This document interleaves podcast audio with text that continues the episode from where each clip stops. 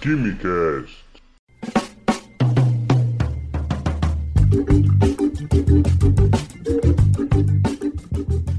Halogênios, apreciadores de Química e Ciências do meu Brasil, senhoras e senhores, sejam bem-vindas e bem-vindos a mais um Quimicast. Eu sou o Vinícius, químico e professor, e hoje é 1 de abril, o famoso dia da mentira, o dia que todo mundo fica meio alerta, né, para não ser feito de otário. Se bem, né, que o golpe também tá aí durante os 365, 364 dias do ano que sobram aí, né, sem ser o dia 1 de abril. E como disse, o golpe tá aí, cai quem quer, né? Mas aproveitando essa data, deixando o golpe de lado, é, vamos falar sobre as mentiras da química, mentiras que te contaram, mentiras que estão eventualmente nos livros, mas sempre que a gente fala em mentiras, leve assim entre aspas, tá legal? Outro ponto interessante é de que essas mentiras muitas das vezes são esclarecidas no nível superior e aí elas têm um fundamento de serem contadas do jeito que são contadas no ensino médio. Algumas, né? Algumas são só descabidas mesmo. Mas algumas são é, atenuadas, assim, a nível do ensino médio, justamente para a coisa andar e a gente não aprofundar tanto é, em determinado assunto. Então é uma coisa, assim, de equilíbrio. Contar que aquilo existe, mas de um jeito, assim, um pouquinho maquiado para não precisar aprofundar em questões mais, é, mais detalhadas. Então acaba que a química às vezes cai em algumas algumas fake news bem pequenas, mas que não fazem muito mal não, tá? Desde regras que têm exceções, alguns diagramas que pensamos ser do fulano de tal, mas é do ciclano Gaspar, e as afirmações leigas que nós temos por aí e tudo mais. Fica por aí que é só o tempo do recado e a gente já volta.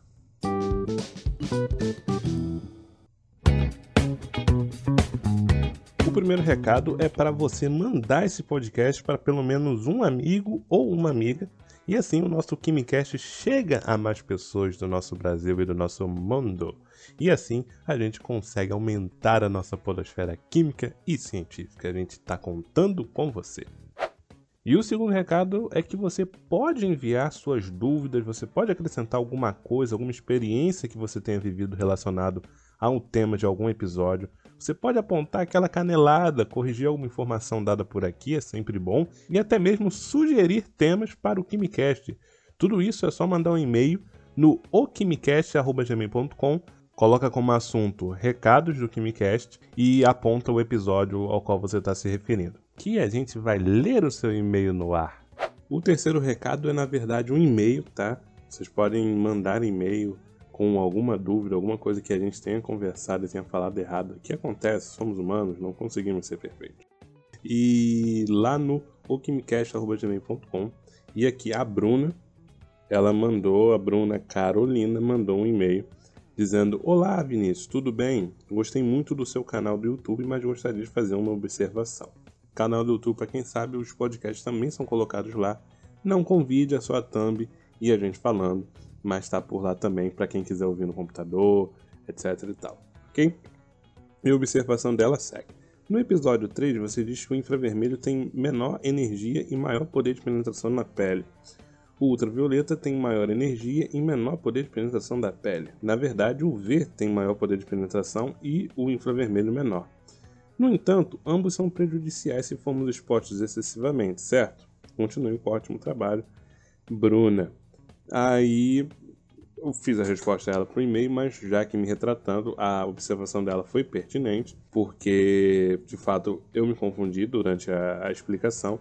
O UV tem maior poder de penetração, certo? É, porque ele tem um menor comprimento de onda em comparação com o IV, tá? Ele tem um maior poder de penetração. Então, justamente os raios UVA, UVB são prejudiciais porque eles penetram nossa pele com maior intensidade. Maior intensidade não, maior extensão, melhor dizendo. O que, que acontece? O IV, o infravermelho, melhor dizendo, ele não é prejudicial porque na verdade o infravermelho a gente emite a todo tempo. O infravermelho nada mais é que o calor dos corpos. É o infravermelho ele está ligado à vibração, ao estiramento das ligações químicas. E aí com isso com esses estranhamentos das ligações, as moléculas se agitam, se movimentam, e o que gera a temperatura, o que gera o calor. Essa observação dela é pertinente, Mas a questão de ser exposto excessivamente, o VA, o VB, todos os ultravioletas, sim, certo? todos os ultravioletas, ou os ultravioletas, eu não sei. Todas as radiações na região do ultravioleta, elas são prejudiciais, geram melanoma, etc e tal. Tem um menor comprimento de onda, penetram mais e são mais energéticas. Por isso elas são mais prejudiciais à pele. A radiação infravermelha, ela não tem muito é, problema não. Perfeito, Bruna? E para você que tenha ouvido alguma coisa que a gente comentou errado, uma canelada, né, que a gente vulgarmente chama, manda um e-mail pra gente, o quimicast.com, que a gente vai estar tá respondendo aqui, tá certo? Vamos ao episódio de hoje.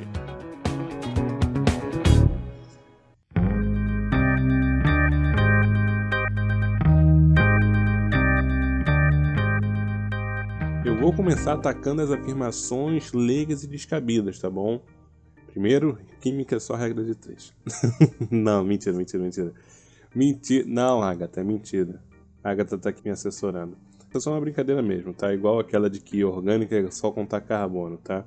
Na verdade é que a estequiometria é um conteúdo que ocupa tanto tempo e assim, assim como química orgânica, que dois terços é ficar contando carbono, mas talvez por isso tudo que tem essa fama, mas é, essas são boas brincadeiras que eu espero que ninguém embarque, por favor, tá? Química é muito mais de regra de três e orgânica é muito mais do que contar carbono, tá? Mentira!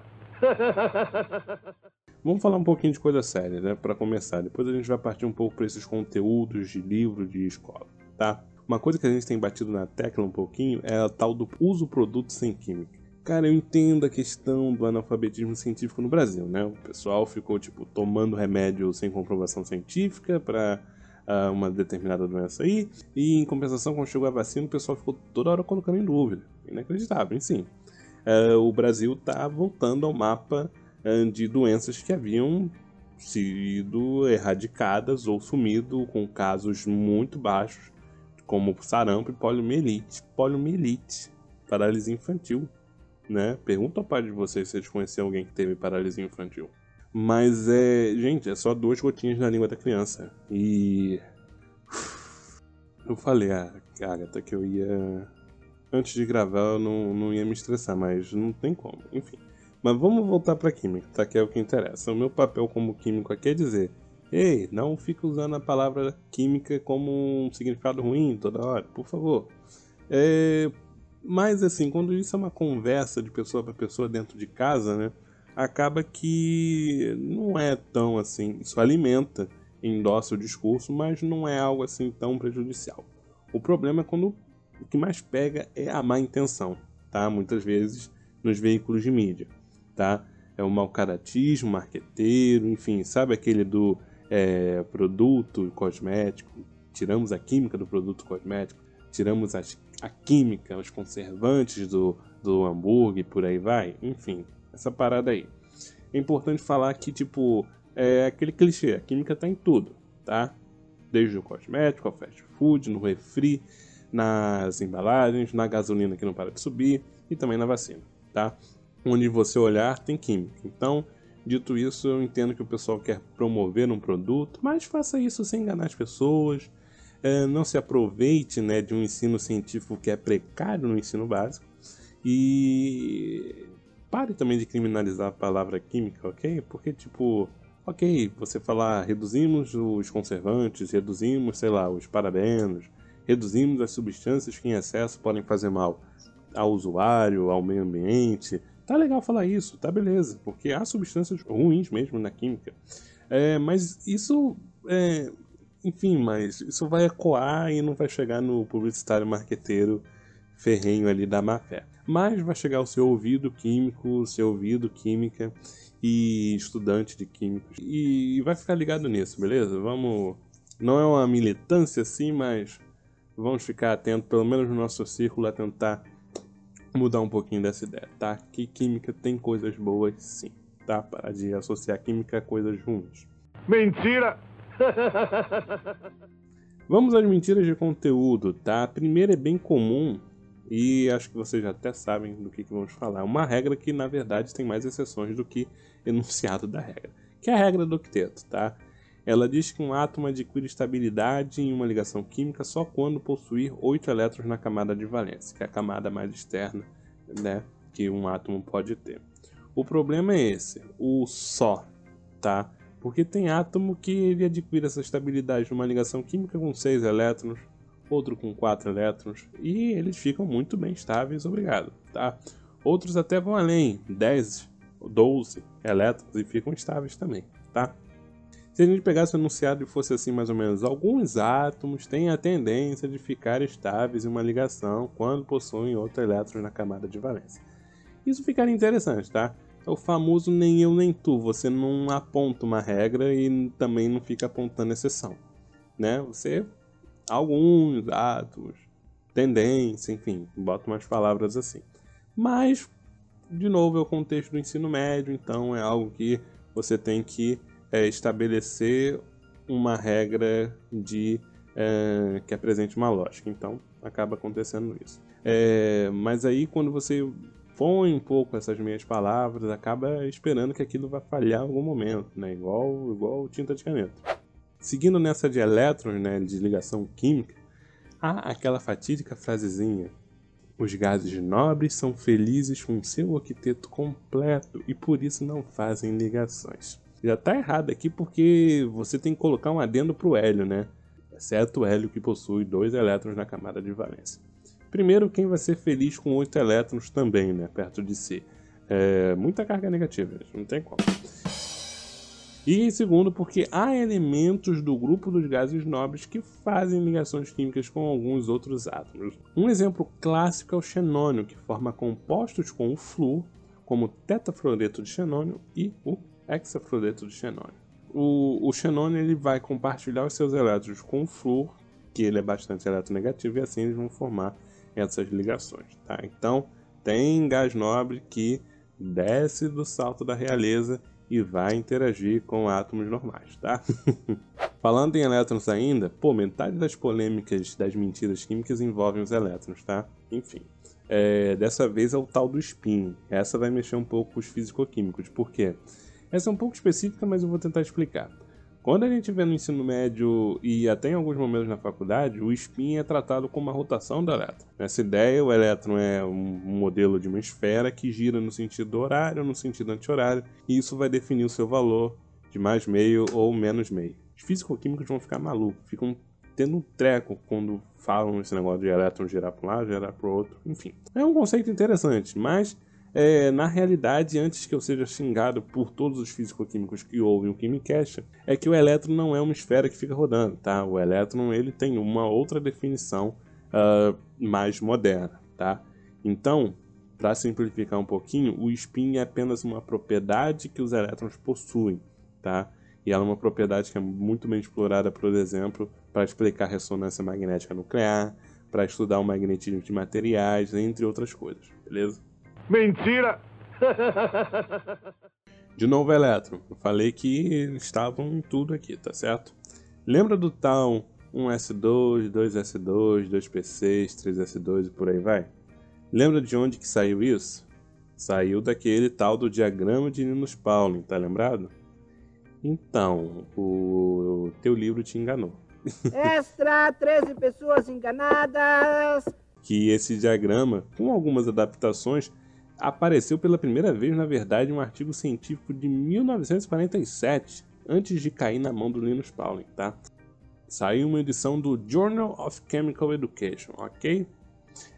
Esse diagrama ele foi proposto pelo chinês Pao Fang Yi. I, é, acho que é isso. bota aí o Google para ver se ele vai falar direito. Pao Fang Yi. Beleza. É, voltando para a ligação química, vamos falar da ligação dativa, né? Você deve ter ouvido muito falar da ligação dativa no ensino médio, e aí chega no ensino superior, sumiu a ligação dativa. As pessoas nem falam mais. Você que está ouvindo agora no ensino médio, ah, não solta a mão dela não, mesmo ouvindo o que eu estou falando agora, tá? Não solta a mão dela não. Eu lembro que o meu professor na época ele falou: "Eu estou ensinando isso, mas isso não existe", quando ele estava ensinando ligação dativa. Mas por quê?